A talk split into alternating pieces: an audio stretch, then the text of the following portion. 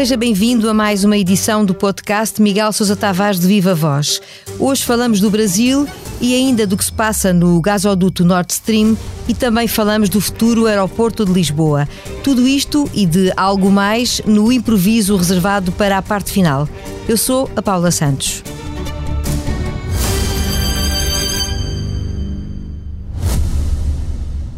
Ora viva, Miguel. Olá, Paula. Comecemos então pelo Brasil. O que me ocorre passaria por lhe perguntar, para já, se estava à espera do resultado da primeira volta, com Lula à frente, mas Bolsonaro bem mais perto do que avançavam as sondagens. Mas lendo o seu texto, percebe-se que o Miguel já antevia um país partido ao meio e a culpa, para si, é de Lula da Silva. Vamos lá então perceber porquê.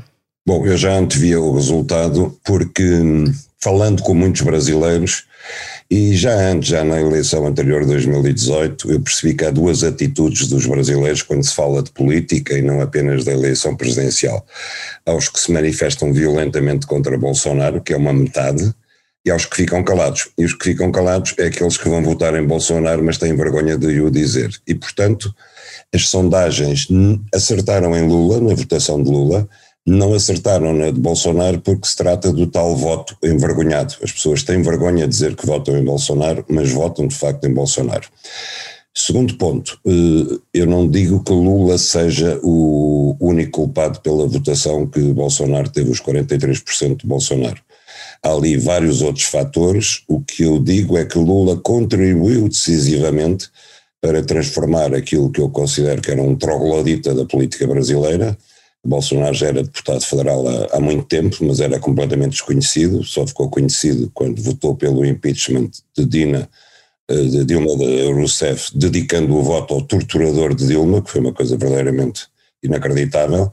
Só aí é que ele se tornou desconhecido, conhecido aliás, e de troglodita que aí se revelou, acabou em presidente do Brasil, graças uh, à forma como Lula conseguiu por interposta candidatura de Fernando Haddad, monopolizar a eleição na sua pessoa. Na altura, Lula estava preso à conta do Lava Jato, mas conseguiu que o PT e toda a esquerda brasileira e todos aqueles que não eram bolsonaristas acabassem a, a ter que votar ou em, ou, em, ou em Haddad ou em Bolsonaro. E, e votando em Haddad estavam a votar em Lula, que na altura estava na cadeia. Com a enorme taxa de rejeição que Lula tinha em 2018 e agora também. Acontece que Bolsonaro ganhou a eleição em 2018 e eu temo muito que volte a ganhar agora, não pelos seus méritos, não pelos 700 mil mortes de Covid que o Brasil teve, graças à, à irresponsabilidade com que Jair Bolsonaro eh, atacou a crise do Covid, graças a tudo o resto, mas sobretudo graças à rejeição que Lula tem no eleitorado brasileiro. E para si há aqui uma dose de culpa de Lula porque a sua ambição ter-se-á sobreposto ao interesse do Brasil. Para si, Lula não devia ser candidato? Claramente, claramente é a sexta vez que Lula Silva é candidato à presidência. No último quarto século não fez mais nada se não candidatar-se a ser presidente. Uh, terá 77 anos no dia 30 de outubro. Eh, para muitos brasileiros, eh, a sentença do Supremo Tribunal Federal que anulou a sua condenação foi feita por razões políticas, bem ou mal é a percepção que eles têm, e portanto Lula devia ter tido, nem era a grandeza, era apenas a humildade de se ter retirado de cena e ter deixado que outros candidatos, fossem de esquerda, fossem de centro-esquerda, fossem simplesmente democratas, tivessem avançado contra Bolsonaro, porque certamente que os há, e há no Brasil, gente capaz de ter feito uma frente comum contra Bolsonaro e, caramba, qualquer pessoa, até o Piririca, o sobre Piririca, teria vencido Bolsonaro. Eh, o que é que vai acontecer ao Brasil se por acaso as suas previsões não se confirmarem e Lula for presidente? Há aqui uma ampla, eh, uma vasta, eh, enfim, expressão brasileira, não diria maioria porque o, partido, o país está dividido ao meio, mas que não se vai rever. O mesmo acontecerá naturalmente com Bolsonaro. Que futuro, no fundo, politicamente falando, é que podemos esperar do Brasil? Bom, se Bolsonaro ganhar, não é só o Brasil que, que, fica ameaçado, fica a humanidade inteira, porque ele vai acabar de destruir a Amazónia, está a fazê-lo ao ritmo de 23 mil quilómetros por ano, e isso vai se acelerar, vai ficar com carta branca. eh, se Lula ganhar, eh, vai, o Brasil vai ficar ingovernável. Bolsonaro já tem uma bancada no Congresso fortíssima. O seu partido liberal, que não existia neste momento, o maior partido, eh, Lula está a fazer pactos com toda a gente para tentar chegar, ganhar a segunda volta, inclusivamente com os partidos do Centrão, que é o cancro da política brasileira, está a fazer pactos com os fazendeiros da Amazónia, está a fazer pactos com as igrejas evangélicas, que é uma coisa sinistra, eh, portanto faz pactos com toda a gente para tentar chegar ao poder, vai chegar lá completamente amarrado, e vai ter muito poucas hipóteses de fazer políticas alternativas à, àquelas que Bolsonaro tinha, e nem sombra das políticas que ele fez nos seus mandatos anteriores, e que essas sim valeram a pena e que fizeram com que ele saísse com uma altíssima taxa de aprovação e que agora não vai repetir nem na entrada nem na saída. Vão ser quatro anos de grande turbulência se Lula ganhar, mas em todo caso, pelo menos Lula é um democrata e isso é o principal. A ver, vamos então o que acontece daqui a algumas semanas. Passemos aos problemas nos gasodutos do norte da Europa. São várias as teorias a apontar para uma sabotagem e para os responsáveis pela sabotagem. Ainda há poucas horas, as autoridades suecas revelaram que as inspeções efetuadas sobre as fugas de gás apontam claramente para a existência de detonações com danos significativos. No seu texto desta semana, o Miguel aponta quem, na sua opinião, tira vantagens e desvantagens do que está a acontecer. Exatamente, embora não aponte a, a autoria.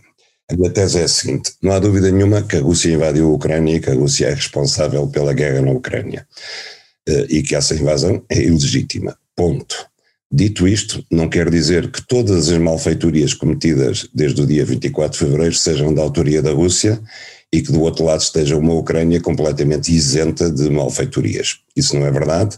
É a narrativa que nos tem sido servida sem, sem contraditório, sem verificação de provas, etc. Foi o que aconteceu no caso da sabotagem dos gasodutos, de ambos os gasodutos, ao largo das costas da Dinamarca e da Suécia, muito longe de, de, das costas russas, a 400 metros de profundidade, numa operação que já foi dito só estaria ao alcance de, de, de, de algum Estado poderoso fazer, e que foi imediatamente atribuída sem mais uh, aos russos. E aquilo que eu me pergunto, na esteira de várias pessoas que fizeram perguntas lá fora, sobretudo na Alemanha, é o que é que a Rússia tinha a ganhar com isto? Nada. Porque se durante todo este tempo nos foi dito que os russos eh, usavam a arma da chantagem do gás, por exemplo, quando fecharam o Nord Stream 1 para obras de reparação, desatou logo tudo a gritar: é a chantagem do gás, é a chantagem do gás. Porque, paradoxalmente, por um lado, a Europa quer acabar com os fornecimentos de gás da Rússia, mas por outro lado não quer que a Rússia pare de fornecer gás, que é uma, uma, uma situação bastante ambígua, para não dizer hipócrita. Por outro lado, quando, quando a Rússia deixa de fornecer gás, fica toda a gente em pânico, pois vem aí o inverno, sobretudo os alemães ficam em pânico. Ora, a Rússia, se quisesse de facto usar a arma do gás a seu belo prazer, ora fecho, ora abro, precisava dos gasodutos a funcionar e quando quisesse fechar o gás, fechava a torneira na origem. Fechava o Nord Stream 1, fechava o Nord Stream 2, que aliás não chegou a funcionar, e cortava o gás à Europa.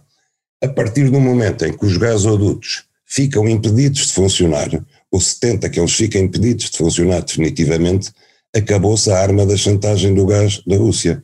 Nunca mais poderia fornecer gás à Europa. Quem é que, quem é que tinha interesse nisso? Aqueles que querem impedir que a Rússia possa fornecer gás à Europa quem são os Estados Unidos e a Ucrânia, obviamente, e os aliados da Ucrânia. Os Estados Unidos têm, além disso, uma vantagem suplementar, é que eles são, a seguir à Rússia, os putativos maiores fornecedores de gás liquefeito à Europa.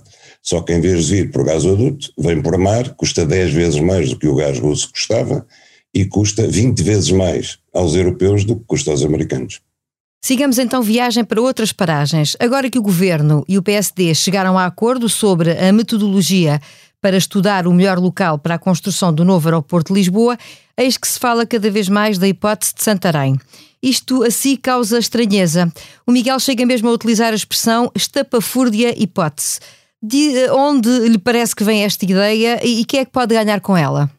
A Paula, uma tia, por acaso, eh, foi de Lisboa para, pela 1 para o norte e, e pus o conta quilómetros a zero à saída da segunda circular de Lisboa. Contei 45 minutos até Santarém e agora que a GNR não nos ouve, em excesso de velocidade, embora não exagerado. 45 minutos. E depois pensei, 45 minutos até à saída da A1 para Santarém. Ora, o tal aeroporto, se vier a existir, eu espero que não, eh, da saída de Santarém até lá ainda se demorará 15, 20 minutos conforme o trânsito. Portanto, estamos a falar de uma hora e dez.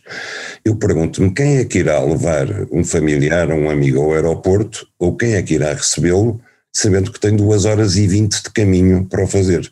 Uma, metade para lá, metade para cá.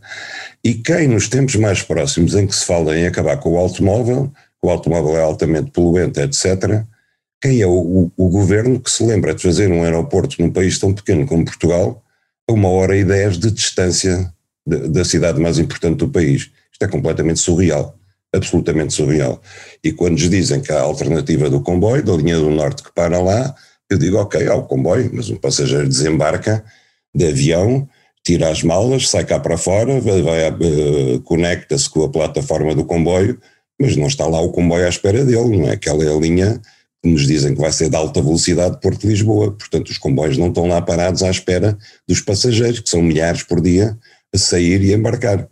Como é que é? Vão fazer uma linha especial para servir o tal aeroporto de Santarém em Lisboa, mas isso custa mais que o próprio aeroporto. Como é que é? Quer dizer, isto é uma coisa de loucos. Parece que hoje em dia, eu acho que hoje em dia este país tem, tem duas espécies de cidadãos. Uns são professores universitários, metade do país é professor universitário hoje em dia, e a outra metade são teóricos de aeroportos.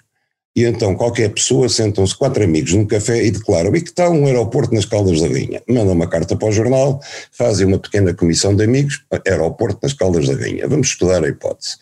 A própria Ministra da Coesão Territorial, Ana Abrunhosa, que há cerca de dois anos deu uma entrevista em que defendia o aeroporto em Beja, porque já lá estava o aeroporto, e faltava só fazer uma autoestrada de Lisboa para Beja, 140 km, se não estou em eu.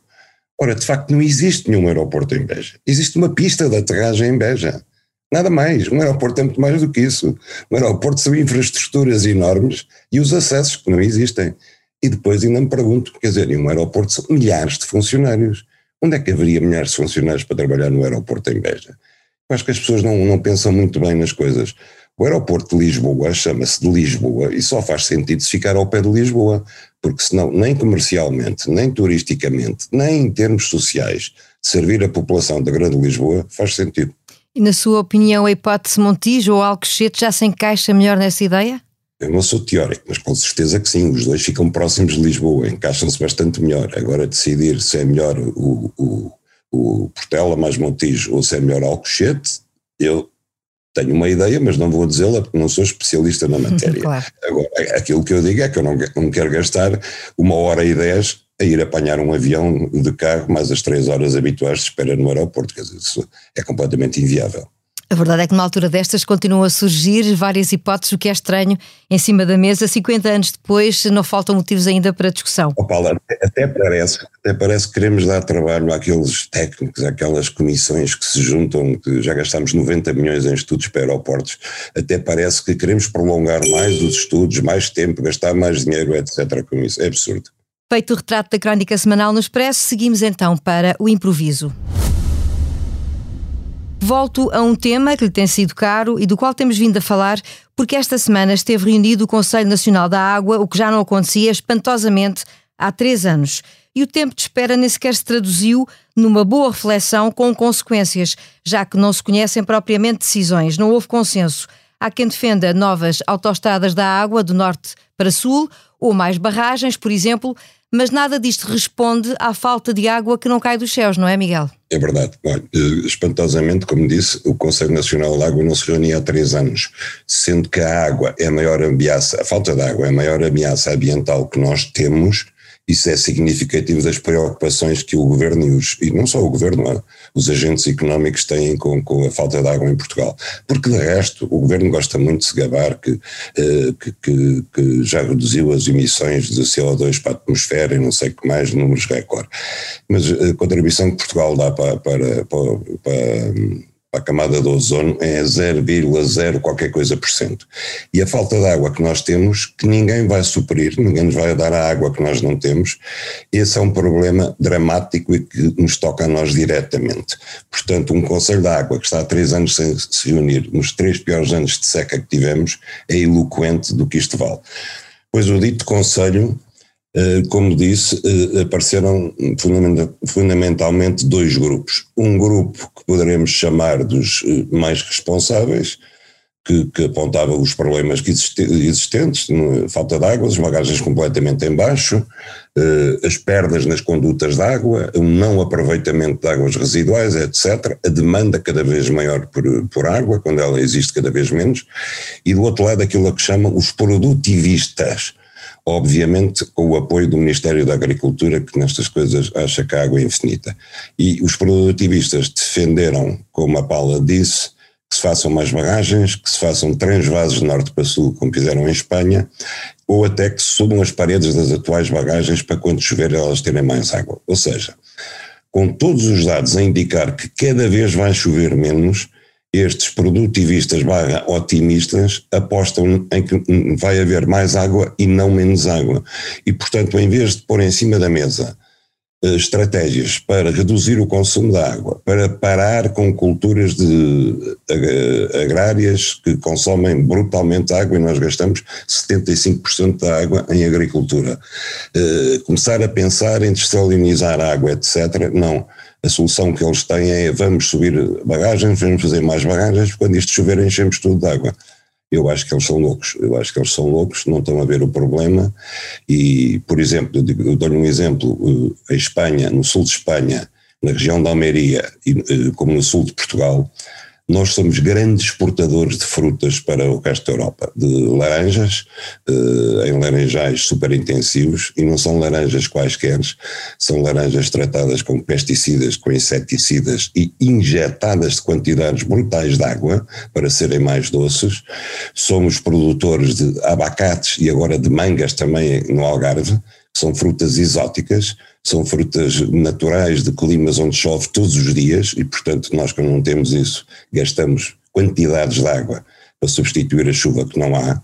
E, portanto, nós não estamos aqui em Espanha, não estamos apenas a exportar frutas para a Europa. Nós estamos, de facto, a exportar água para a Europa que vai contida nessas frutas. E é extraordinário que as duas regiões da Europa que atravessam a pior seca em toda a Europa sejam exportadores de água. Isto é, isto é completamente loucos. E, portanto, em vez de pensarmos em, em, mudar o sistema de agricultura que temos e fazer uma agricultura de acordo com a água que não temos, nós continuamos na mesma. E eu ouço os autarcas do Algarve dizerem que há água no Algarve para mais um ano de consumo humano e que daqui a um ano não haverá se não chover, e o Conselho Nacional da Água reúne-se, fica muito contente, vira costas como se nada fosse. Não faltam razões para estarmos preocupados. Ponto final no improviso e neste podcast, onde começámos pelo Brasil, passámos pelas condutas de gás da Nord Stream e acabámos nos terrenos de Santarém, onde, para onde se fala agora que pode ir o novo aeroporto. Bolsonaro, a criatura de Lula, o título do artigo desta semana. Miguel Sousa Tavares de Viva Voz, a opinião à sexta-feira.